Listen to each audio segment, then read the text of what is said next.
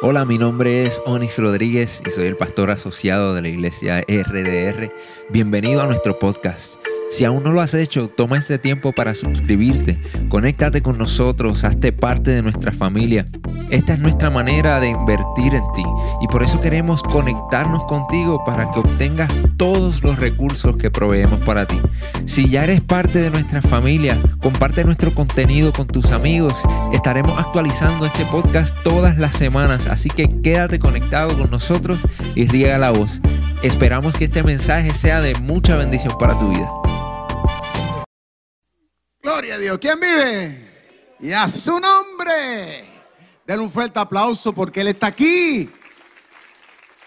Póngase de pie conmigo. Vamos a hacer una oración de agradecimiento al Rey. Cierre sus ojos, abra su corazón.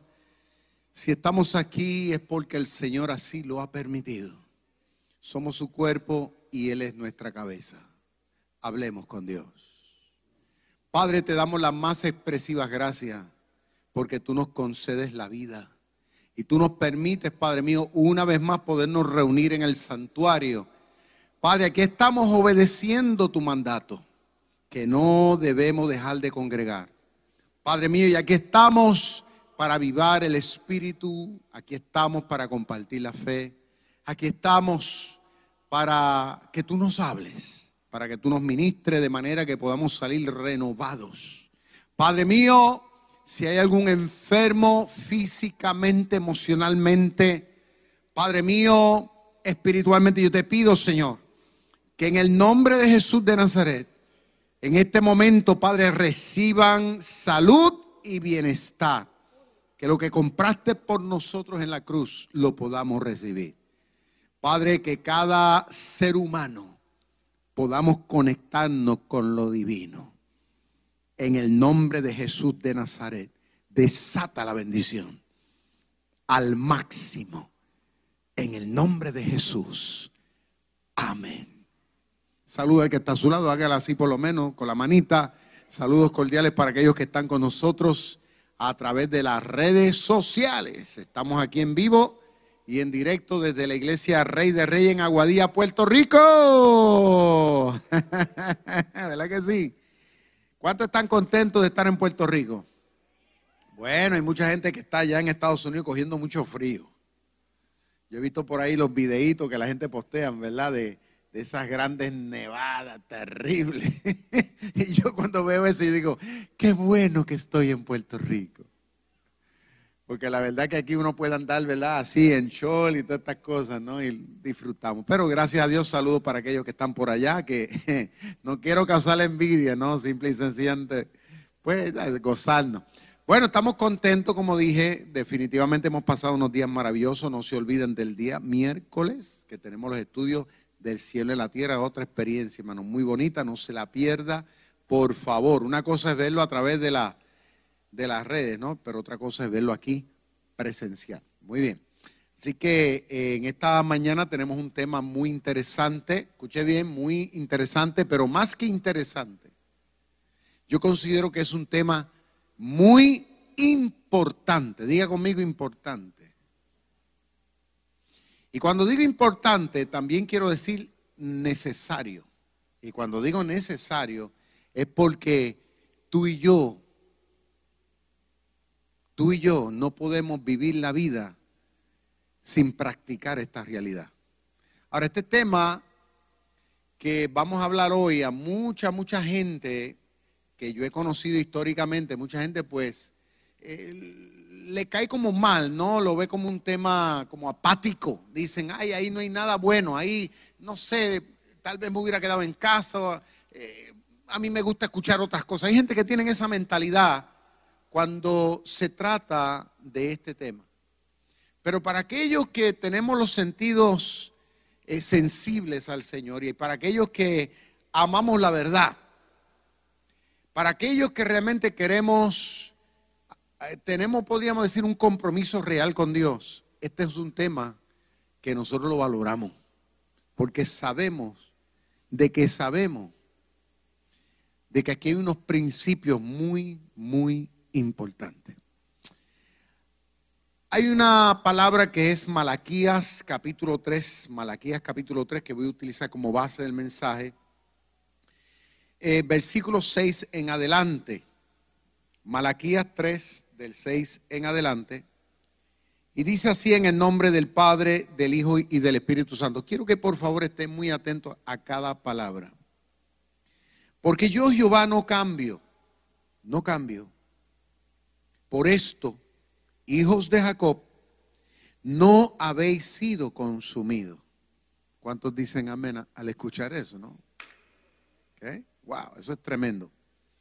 Desde los días de vuestros padres, le dice el Señor, os habéis apartado de mis leyes y no las guardaste. Pero el Señor hace un llamado y dice, volveos a mí y yo me volveré a vosotros. Ha dicho Jehová de los ejércitos. Más dijiste, ¿en qué hemos de volvernos? ¿Robaré el hombre a Dios? Pues vosotros me habéis robado. Y dijiste, ¿en qué te hemos robado? El Señor dice, en vuestros diezmos y ofrenda. Maldito soy con toda maldición porque vosotros la nación toda me habéis robado.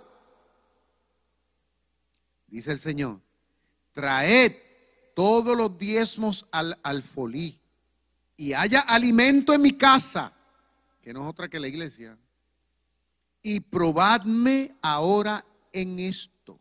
Es un desafío que Dios nos hace. Pruébeme. Dice Jehová de los ejércitos, si no, os abriré las ventanas de los cielos y derramaré sobre vosotros bendición hasta que sobreabunde. Reprenderé también por vosotros al devorador y no os destruirá el fruto de la tierra, ni vuestra vida en el campo será estéril. Aleluya. Dice Jehová de los ejércitos, y todas las naciones os dirán bienaventurado porque seréis tierra deseable, dice Jehová. ¿Quién lo dice? Jehová de los ejércitos. Yo creo que Dios merece un fuerte aplauso por esa palabra. Qué palabra tan poderosa. El miércoles pasado estuve compartiendo un estudio bajo el tema la ofrenda. Qué interesante, la ofrenda.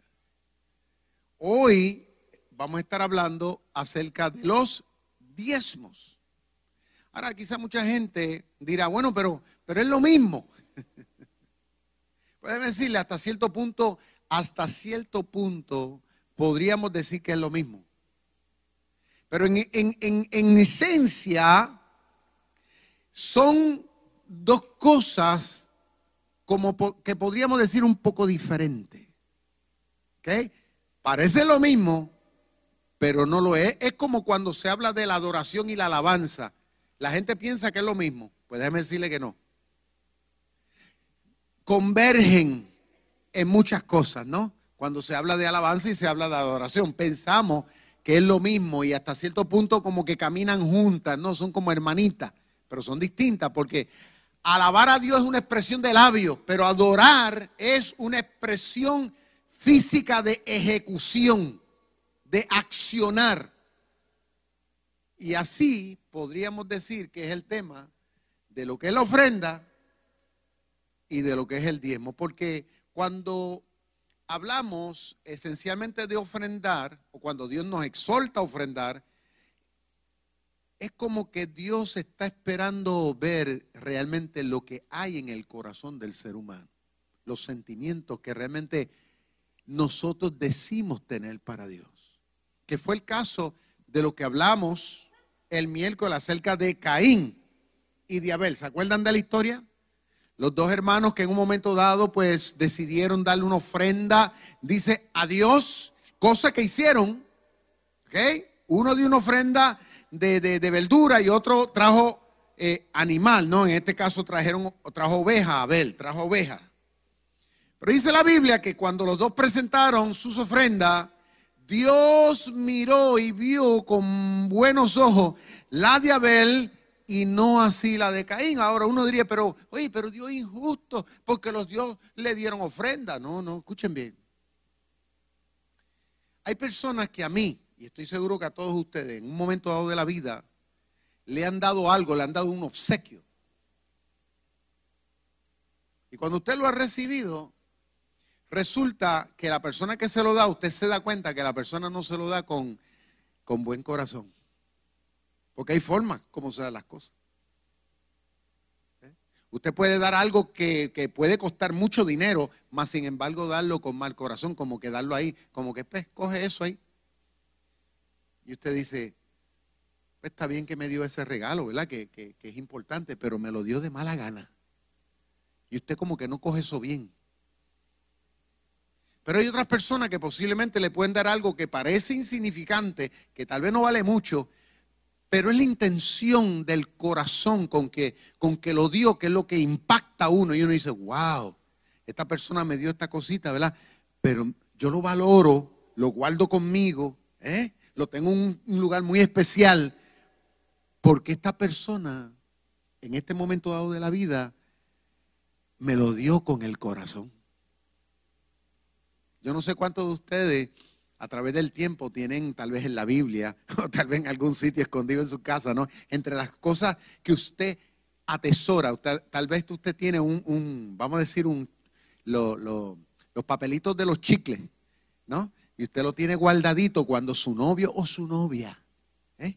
tal vez en la escuela o por ahí, ¿eh? le dio ese chiclecito a usted y se lo dio auto, autografiado, o sea, le escribió un mensaje, ¿eh? y, que tal vez decía, cada vez que mastiques este chicle, ¿no? Y saborees el dulce del mismo, te acordarás de mis besos, ¿no? O algo así, ¿no? Eh, y, tal vez usted dice, wow, qué tremendo, qué inspirador, ¿no? Y usted se masticó el chicle, usted se disfrutó el momento, ¿tú me entiendes? Y entonces usted dice, esto yo lo voy a guardar. Y puede que han pasado 20 y 30 años y usted lo tiene escondido.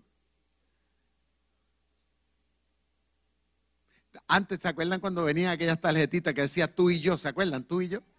Mi esposa me regalaba bastantes tú y yo de esas. Y yo también. Y, entonces las cositas que uno tiene guardadas en la casa, en, ¿no? en el closet por ahí metida. A veces que uno, buscando, buscando, uno se encuentra, mira, me acuerdo de ese momento, ¿no? Son cosas que tal vez no fueron muy costosas, ¿verdad? Y no es que estamos restándole el valor a las cosas que valen. Pero es la intención con que se dan las cosas. Es lo que te marca el corazón.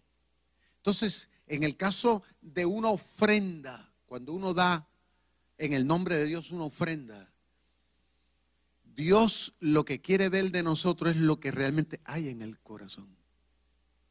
Que fue el caso de Caín y de Abel. Cuando Caín dio las verduras que le dio al Señor, que no dudo que pudieron haber sido buenas, pudieron haber sido buenas, pero fue la intención del corazón, mientras que Abel fue lo contrario. Entonces, en esta mañana vamos a ver el caso del, del diezmo. Ahora, ¿qué es lo que hace distinto y diferente el diezmo de la ofrenda? Pues lo que lo hace diferente es que cuando hablamos del diezmo desde la perspectiva y la teología de la Biblia, el diezmo representa el compromiso que tiene el hombre con Dios y el compromiso que Dios tiene con el hombre. ¿No se dieron cuenta en la lectura cuando el Señor al principio le recriminaba al pueblo porque, porque el pueblo pues no estaba cumpliendo y el Señor le dice, pues, ¿sabes qué? Ustedes han faltado a un compromiso, le dice el Señor. Pero luego dice que si ellos son fieles, dice el Señor entonces dice, yo reprenderé y los bendeciré. O sea, es un mutuo compromiso que demuestra el nosotros practicar el acto de dar nuestro diezmo. O sea, que aquí hay un principio, una enseñanza muy poderosa que a veces por situaciones, por lo que mucha gente habla, pues uno como que le resta la importancia. Escuche bien, mucha gente le resta la importancia porque aquel dice que se robó, porque dice que aquel lo, lo, está, mm, mm, ¿tú me entiendes? Está haciendo cosas extrañas. Pues, ¿Sabes qué? Yo le dije el miércoles algo aquí y lo voy a repetir para beneficio de aquellos que no estaban. Algo que yo viví. Yo recuerdo cuando yo, más joven, eh, estaba en, creciendo en la iglesia, una iglesia, y yo sabía que habían cosas extrañas que se estaban haciendo concerniente al dinero, no se estaba manejando bien. Yo sabía, muchos sabíamos. Pero me acuerdo que cuando yo, ¿verdad? Este, daba mi diezmo, un hermano de la iglesia me dice, pero ven acá, pero tú sabiendo que aquí hay cosas extrañas, tú, tú vas a seguir dando el diezmo, me dijo. Y yo le dije estas palabras y dije, sí, lo voy a seguir dando. ¿Sabe por qué? Porque el diezmo no es para el pastor, el diezmo no es para la iglesia en sí. Mi diezmo yo se lo doy a Dios. Ellos podrán hacer lo que les dé la gana. Si lo usan bien o lo usan mal, ese es problema de ellos con Dios. El problema mío, ¿sabe cuál es? Darlo, ser cumplidor. Porque hagan ellos lo que les dé la gana, eso Dios lo llamará cuenta, pero Dios me llamará cuenta a mí el no hacerlo. ¿Cuántos entienden lo que estamos hablando aquí? Y desde siempre, desde siempre, mi esposa es testigo, y no estoy inventando aquí, desde siempre yo he procurado, desde muy joven, desde que comencé a trabajar, He procurado ser fiel al Señor con eso porque entiendo lo sagrado de este principio, de que Dios cuenta conmigo. Yo he visto iglesias cambiar, en, esencia cambian. He visto pastores que van y vienen, están un tiempo, después salen por X o por Y razones, cambian cosas dentro de las iglesias, cambian. Pero yo veo que siempre la iglesia permanece. ¿Sabe por qué? Porque la iglesia no es de hombre, la iglesia es de Dios. Por eso es que nosotros estamos llamados, hay una exaltación aquí que Dios nos está haciendo con este tema. ¿Por qué? Porque a fin de cuentas el compromiso nuestro es con la obra de Dios en el mundo. Esto no lo sostiene el gobierno, esto no lo sostiene nadie. esto quien lo sostenemos somos nosotros, que estamos desafiados por Dios a este compromiso para que los sueños, los propósitos de Dios con el pastor que esté de turno, sea quien sea, la obra de Dios continúe. Que esto no lo para nadie. Ahora el Señor, cuando leímos este pasaje bíblico, el Señor le dice al pueblo y a la nación de Israel que ellos le habían faltado. Y, mire cómo dice, el Señor le dice, la nación toda, wow, eso es grande, la nación toda me han faltado. No han sido fiel a mí. Ahora uno diría, pero ¿cómo uno le es fiel a Dios? Y el Señor le dice, ustedes me han sido infiel por el hecho de que ustedes han dejado de dar el diezmo. Y al dejar de dar su diezmo, el problema ha sido es que el templo no se ha podido reconstruir y el problema es que no se han podido sostener a los sacerdotes y por ende los sacerdotes se han tenido que ir a trabajar, a hacer otras cosas y no pueden atender y no pueden representar la misión y el propósito mío en el mundo. Porque a través de lo que nosotros damos, nosotros financiamos distintos proyectos que se hacen a nivel nacional y a nivel internacional. En otras palabras, que Dios cuenta conmigo, pero también cuenta con usted. Para que nosotros podamos mantener esto hacia adelante. Vengan los tiempos buenos o vengan los tiempos malos. Venga como venga es, es, es, es, somos nosotros. Por eso la Biblia dice que somos el cuerpo de Cristo en la tierra. Somos nosotros los que forjamos las cosas. De modo que el que nos ve de afuera, el que no es cristiano, no nos considera a nosotros, dice, wow, esta gente, a la verdad que son tremendos, ¿no? Esta gente de verdad que tienen compromiso con Dios de verdad. Pasa lo que pase, venga lo que venga, esta gente no se quita. Esta gente sigue adelante impulsando las cosas. Claro, porque porque nuestro compromiso no tiene que ver con el sentir, no tiene que ver con emoción o no tiene que ver con lo que haga fulano perencejo, tiene que ver con que nosotros sabemos de que sabemos que viene una orden sobre mi vida, sobre mi hogar que viene de parte de Dios con promesa. Es una orden con una promesa de la cual vamos a ver más adelante. Ahora el Señor le dice a ellos que a pesar de que ellos han sido infiel, el Señor le dice, yo he sido misericordioso con ustedes. O sea, Dios le dice, ustedes han sido infieles a, hacer lo que yo le he dicho, mas aún así yo los he bendecido, yo los he vaqueado, yo, yo, yo, yo he permitido que tengan hijos, yo he permitido que ustedes salgan del cautiverio. Que dicho sea de paso, cuando vemos la esencia de la historia, este pueblo había estado esclavizado 70 años en Babilonia, ¿sabe?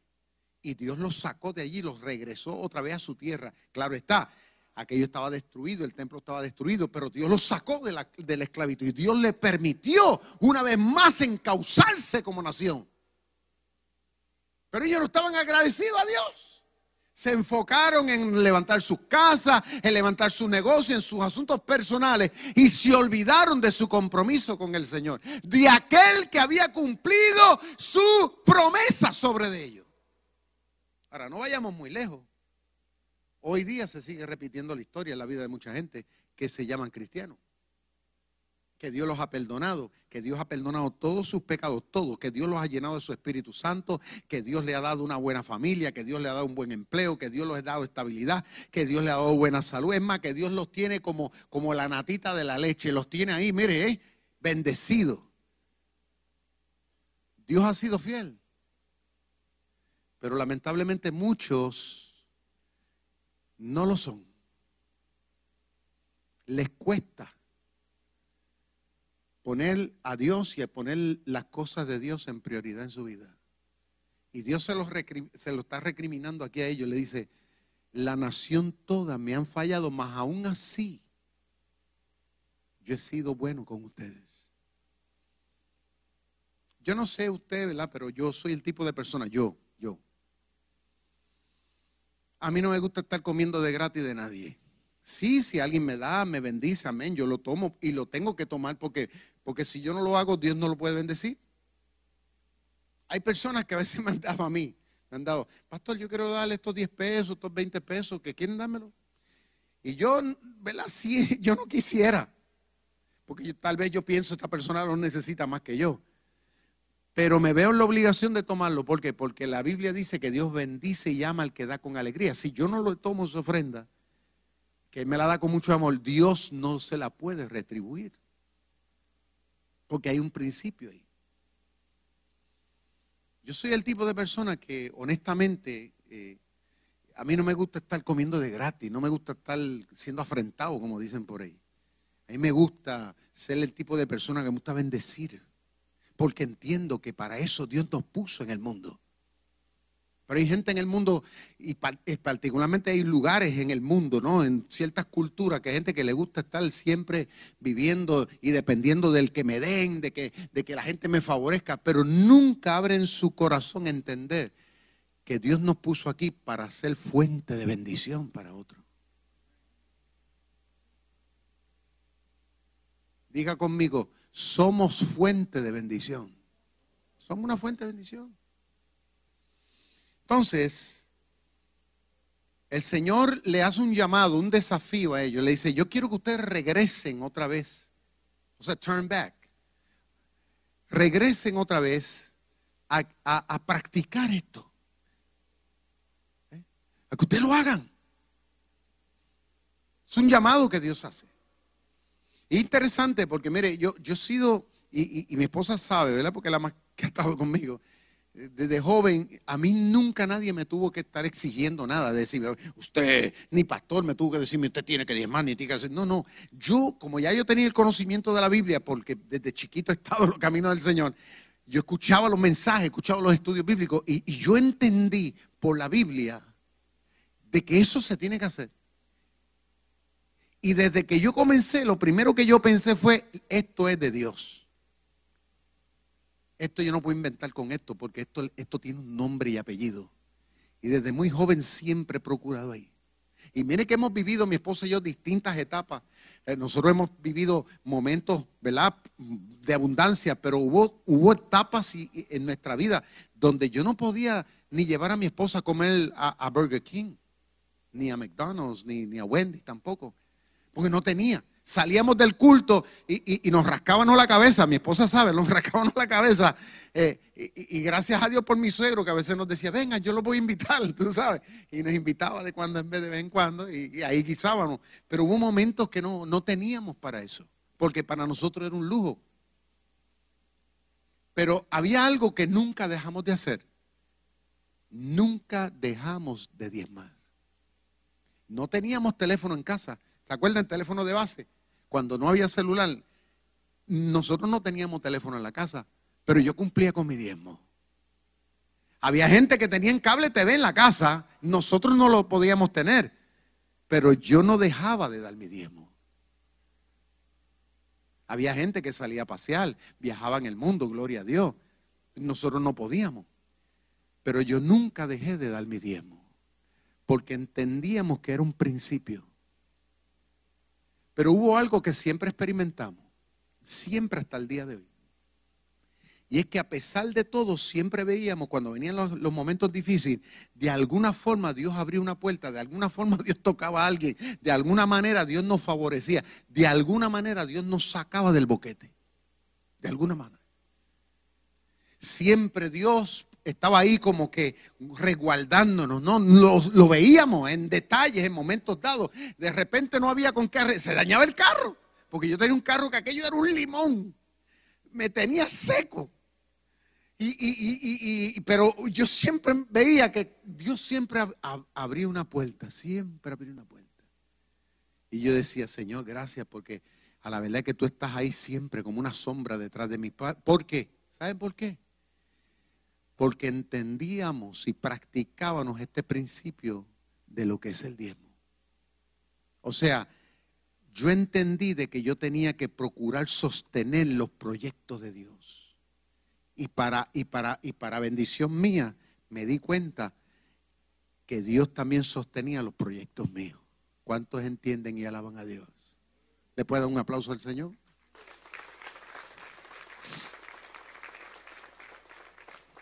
El Señor le dice a la nación de Israel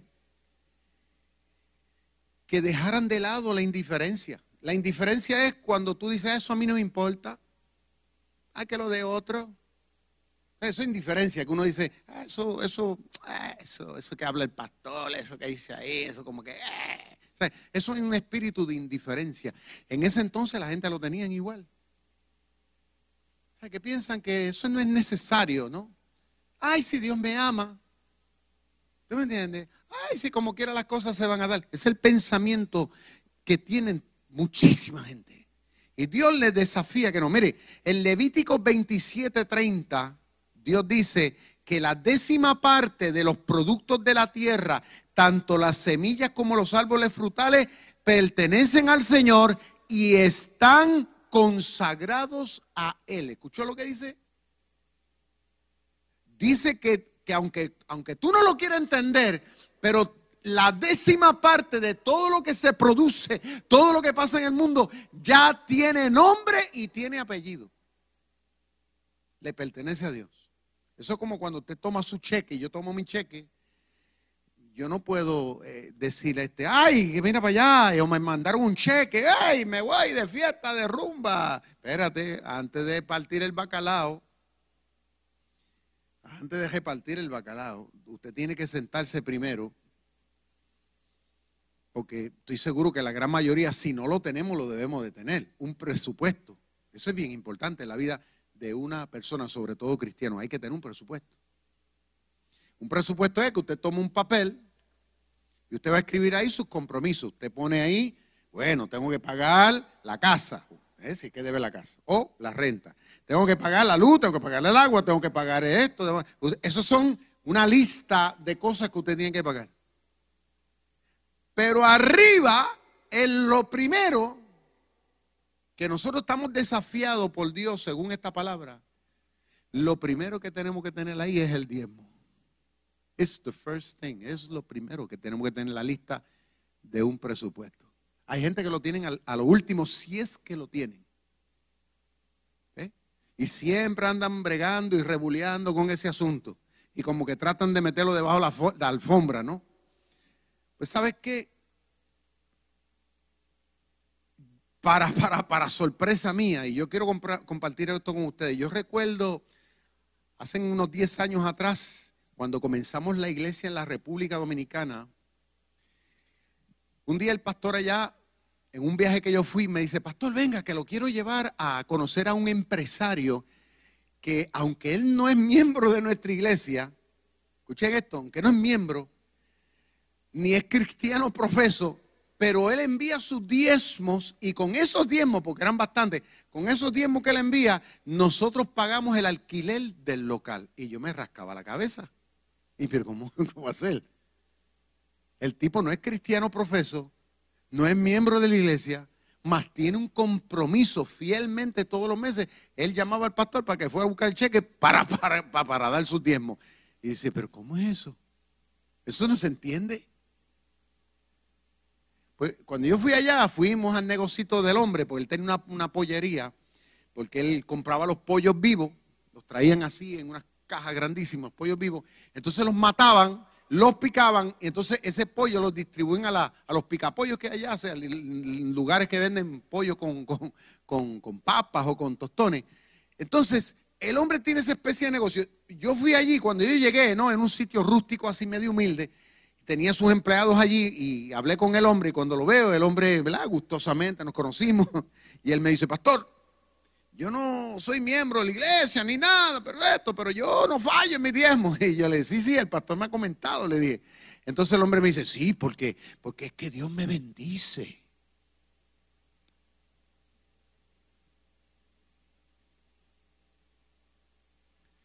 Y yo decía entre mí, oye, pero que esto rompe la norma porque cuánta gente que yo, que yo sé que deben estar agradecidos, ¿tú me entiendes? Más sin embargo, eh, eh, eh, como que le huyen a esto, más sin embargo, este, este hombre me dice a mí que él sabe la bendición que hay detrás de la obediencia a ese principio, a ese mandamiento. Yo decía, Dios mío, la verdad que, que el diablo le ha puesto tantas gringolas en los ojos a tanta gente para para vivir en desobediencia delante del Señor. Porque si hay algo que el diablo, escuchen esto, que el diablo quiere tratar de hacer para impedir que la obra de Dios siga avanzando, es poner ideas y poner un mal corazón en la gente para que la gente no sean fiera a este principio. Y yo lo he vivido a través de los años, lo he visto en mucha gente, que debería más que nadie estar agradecido, mas sin embargo son bien duros. Nunca me olvido y hace muchos años también vivimos otra experiencia y mi familia que está aquí sabe, había un joven que era parte de la familia, era primo hermano de mi esposa, y él vino de Estados Unidos a vivir a Puerto Rico.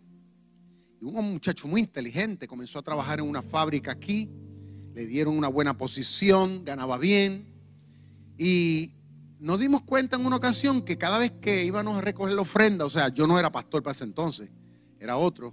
Pero cada vez que se recogían las ofrendas y los diezmos, él se levantaba y se iba para el baño. Y yo pensé que era casual.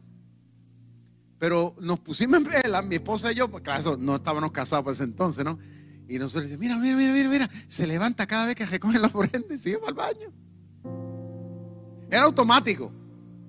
Entonces él compró un carro, ¿se acuerdan de aquellos Honda? Era un Honda Core lindo, verde, bien bonito. Eso fue para allá, para, los 80. Y él bien orgulloso con su carro. Y, él nos sacaba a pasear de vez en cuando. Salíamos con él. Y me acuerdo que mi suegro, que está aquí, que es un hombre muy sabio, mi suegro me decía, no se monten con él. No se monten con él. Y yo decía, ¿por qué? Porque, porque tú sabes que la gente del campo tiene su forma de hablar. Mi suegro me decía, porque Dios se lo va a poner con las cuatro gomas patas arriba un día. Porque ese hombre, ese hombre no, es fiel a Dios. ¿Sabe qué? Literalmente Dios no se lo puso con las cuatro gomas patas arriba, literal. Pero sí sucedió. Al poco tiempo de haberlo comprado, lo cesantearon del trabajo. Se acabó el trabajo y no pudo conseguir trabajo en Puerto Rico, se tuvo entonces ir para Estados Unidos. Y el carro tuvo que dejarlo metido en una marquesina, estuvo ahí más de cinco años, pagándolo desde allá para que el crédito no se le dañara. Y al fin de cuentas tuvo que darlo en tres mil dólares. Porque para que no se lo llevaran y no tuviera problema, lo tuvo que prácticamente regalar. No lo disfrutó. Simple y sencillamente, hermano, porque cuando uno no le es fiel a Dios, Dios no tiene por qué sernos fiel a nosotros. Si nosotros no sostenemos los planes de Dios y los proyectos de Dios en el mundo, Dios no tiene la obligación de respaldar tus proyectos y tus planes en el mundo. Hay una palabra que Dios dice aquí y es la palabra reprenderé, que es lo que Dios le promete. Si ustedes me son fieles, a, esto. El Señor dice, yo voy a reprender por ustedes. Eso me, eso me intriga. Reprenderé por vosotros. O sea que hay cosas que tú y yo no podemos hacer. Hay cosas, por ejemplo, esto del COVID. Yo, no puedo pelear con el COVID, usted tampoco. Nosotros no podemos estar viviendo con una perseguidora. Ay, me voy a enfermar. Ay, pues vamos a meter en un nicho. Ay, no, no, no. Usted no puede vivir, se vuelve loco. Caemos en depresión, en ansiedad. Esto está loquera. No, no podemos caer en eso esto no depende, hay cosas que no dependen de usted. Por más sano que tú quieras mantenerte, a fin de cuentas quien nos mantiene sano es Dios. Por mejor empleado que usted procure ser, por más leal y fiel que usted procure ser, el que te asegurará tu posición en tu empresa, en tu trabajo, el que le dará estabilidad, todo lo que tú haces en este mundo, en esta tierra, ¿sabe quién es? Es Dios. El que no permitirá que el palo se seque y que el fruto siga dando en tu vida es el Espíritu Santo. El Señor le dice, yo voy a reprender al devorador, a lo que te quiere quitar, a lo que te quiere restar en tu vida, a lo que te quiere causar infelicidad. El Señor dice, yo lo voy a reprender. ¿Por qué? Porque, porque yo soy Dios, dice el Señor. Y dice más, y voy a abrir las ventanas de los cielos. Eso es un concepto grande, importante. The windows of heaven, ventanas de los cielos. Eso, es lo que Dios está queriendo decir. Que, que no importa, no hay atajo, que no hay situación que pueda detener nada de lo que tú estás haciendo, de lo que yo, aleluya, tú estás proyectando, dice el Señor, yo te voy a respaldar, venga como venga, voy a abrir las ventanas de los cielos sobre tu vida, sobre tus hijos, sobre tus nietos, aleluya, ¿cuántos tienen nietos aquí? Dios te dice, voy a bendecirte. Y dice mal, le dice al pueblo, hasta que sobreabunde, hasta que haga un overflow. O sea, usted llena un vaso, usted lo, usted lo, ¿verdad? Cuando ya está llegando al top, usted dice, pero aguantar aquí, eh, aguantarlo para que no se, no se salga. Pues Dios sabe lo que, ay, gloria a Dios. Dios lo que dice aquí, a mí no me importa que haya un overflow yo te voy a dar hasta que, hasta que, hasta que tu copa en tu vida, mire, ya no pueda más. Aleluya. Y eso pasa cuando tú tienes compromiso con Dios. La gente dice, pero ¿cómo esta gente sigue adelante? ¿Y cómo este hombre siempre está feliz? ¿Y cómo es que este hombre, Dios no sé lo que le pasa? A pesar de todo, mira, sigue adelante. A pesar de todo, mira, no hay depresión que entre, no hay ansiedad que pueda, no hay enfermedad, no hay crisis que, que lo detenga. ¿Sabe por qué? Porque Dios vela por tus intereses. Wow. Wow. Yo me gozo, hermano, lo digo con tanta pasión porque es que yo lo estoy viviendo.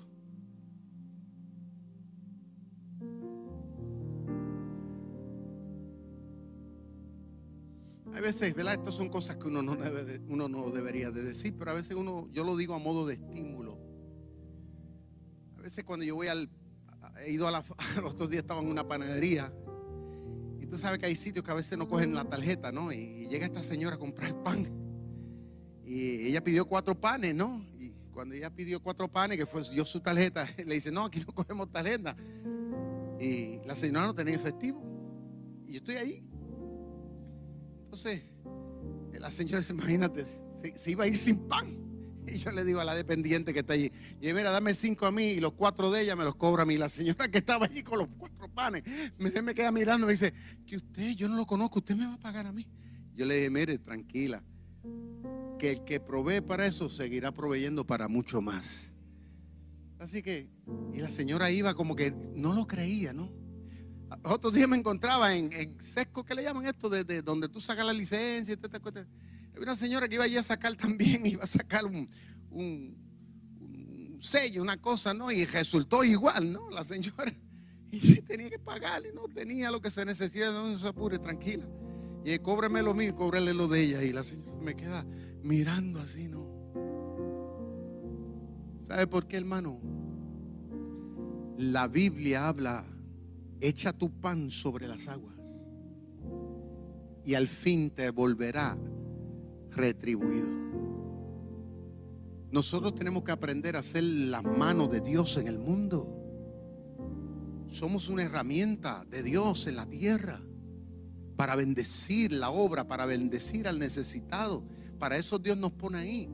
Dice la Biblia que cuando tú le das al huérfano y al, al, necesitado, la Biblia dice, Dios se acordará de ti cuando tú tengas la necesidad nunca me olvido, hace como más de 10 años, mi esposa le detectaron unas masas en ambos senos.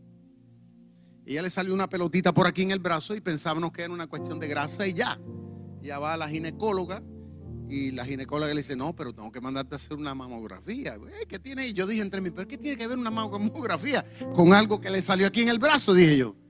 Pero vamos, si ella lo dice por algo es fue a hacerse la mamografía, cuando se hace el estudio, cuando viene para acá los resultados, la mandó inmediatamente para un internista porque tenía los ambos senos, tenía yo no sé cuántas masas, tenía como cinco en una y como cuatro en otra, casi llegándole al pulmón.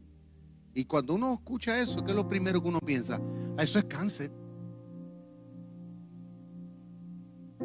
Y en ese momento, pues nosotros, imagínate, como humanos, ¿verdad? Uno dice, wow. Entonces, yo tengo unos parientes que son médicos, ¿no? Y compartimos la situación y él entonces habló con un médico amigo de él, que es del centro de la isla, que se especializa en eso. Él nos mandó a buscar, fuimos a una cita. Cuando llegamos allá, lo primero que aquel hombre nos dijo, y mi esposa es testigo, cuando nos sentamos frente a él, lo primero que dijo fue estas palabras. Ustedes, yo los voy a atender, voy a atender a esta señora, me dijo.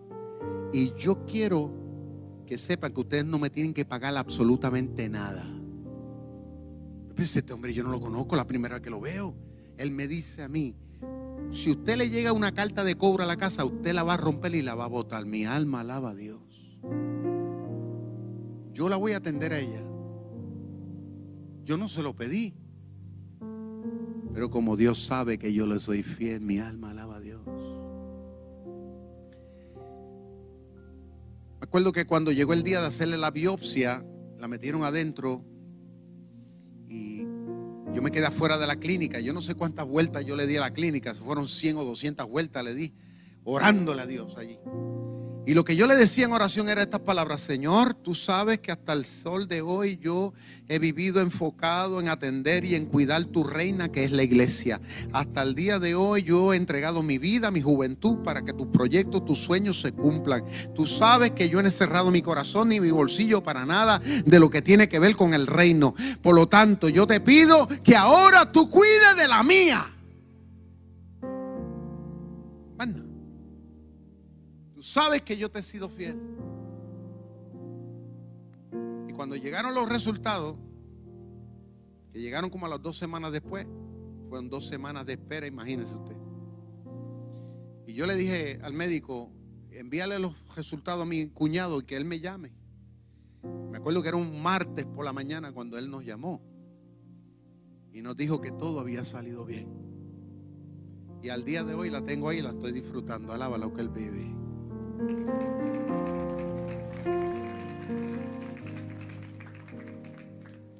El Señor le dice al pueblo y a la nación de Israel, yo voy a reprender al devorador. O sea, ¿qué es lo que devora? Es lo que te quita, lo que te resta, lo que hace que tú vivas en maldición, que tú vivas en confusión, que tú vivas en limitación, que tú vivas, tú me entiendes, en extremo de situaciones, igual como vive el mundo. El Señor dice, aunque tal vez te veas tentado o a punto de que te van a quitar lo que sea, que vaya a pasar lo que vaya a pasar, el Señor dice, tú no vas a estar solo. Yo voy a estar contigo peleando esa batalla.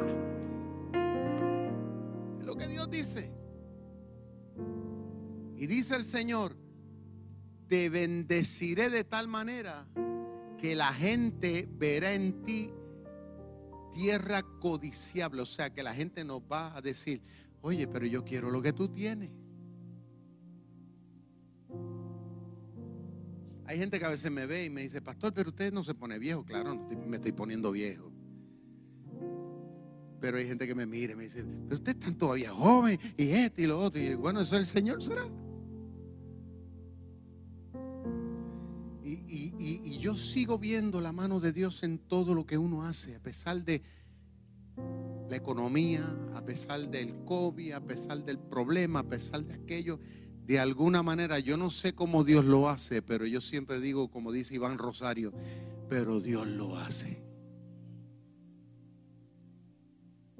Porque cuando tú aprendes a ser fiel, Dios permanece fiel.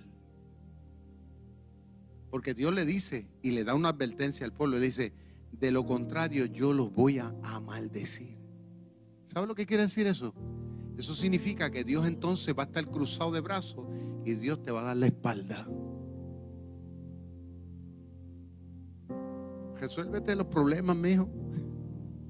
Porque hay gente así. Hay gente que son duros con la obra de Dios y no quieren dar nada y no quieren hacer nada. Y hay gente como que todo lo ven renuente, ¿no? Sí, pero cuando, le, cuando caen en la goma de abajo, ¡ay, Señor! Y el Señor dice, ¿Cómo no oigo? No escucho. ¿Qué, es esa mosca que está por ahí zumbando, ese mosquito zumbando? ¿Eh? Pero cuando hay otro hijo que es fiel, que tiene compromiso, que demuestra que, espérate, Dios es primero. Porque si tú aprendes a poner a Dios primero en tu lista de vida, Dios te pondrá primero. Dios llegará primero que tú. Antes que tú llegues a buscar trabajo, ya Dios está metido allí. Ey, ey, ey, ey. Antes que tú montes la empresa, ya Dios ha dado palabra. Aleluya. De que se va a abrir la ventana de los cielos. Ey. Dios va a resolver tus problemas familiares. Lo que tú no puedes hacer, Dios lo hace. Es cuestión de sentarte tranquilo y esperar en que Dios haga lo que Él sabe hacer.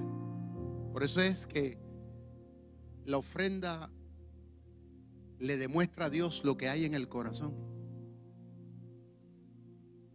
Cuán importante es Dios para ti. Pero el diezmo es un compromiso que nosotros demostramos de que le decimos al Señor, Señor, yo voy a toda contigo. Venga lo que venga, lo tuyo es primero. Y cuando tú piensas de esa manera, como decimos nosotros los boricuas, decimos, Señor, yo voy a todas contigo. Dios te dice lo mismo, yo voy a ir a todas contigo. Y no hay cosa más linda que saber que Dios está ahí. Yo duermo tranquilo. Mira, ahora mismo, por las empresas que nosotros tenemos, tenemos varias empresas. Nosotros tenemos casi, yo tengo casi 200 empleados, empleados. Yo se lo digo a la gente, la gente no me lo cree, me miran así como que, ¿será verdad? Este tipo me está vendiendo la feca. yo le digo a la gente, yo tengo casi 200 empleados entre los que tengo trabajando acá en todo lo que tenemos nosotros a nivel internacional, cuando tú sumas todo eso, eso es un presupuesto bien grande mensual. Más de lo que usted se imagina. Y usted dirá, pastor, ¿y usted duerme tranquilo? Ve, feliz como un bebé. Como un bebé. Tranquilo. Es más, yo ni lo doy mente a nada de eso. Nada, ni estoy pendiente a nada. A veces me ponen allí en, la oficina, eh, las secretarias y toda esa gente y todo, y me ponen allí los papeles y todo, y yo los cojo así y los meto en la gaveta. ¡Fua! Ni los miro. ¿Por qué? Porque yo le soy fiel a Dios. Y como yo le soy fiel a Dios, no importa lo que pase, lo que diga, mire, se puede mover la tierra, pero Dios me mantendrá de pie. ¿Y sabes qué? Y hasta el día de hoy lo estamos demostrando. El fundamento de mi vida, que quiere ser el tuyo, se llama Jehová.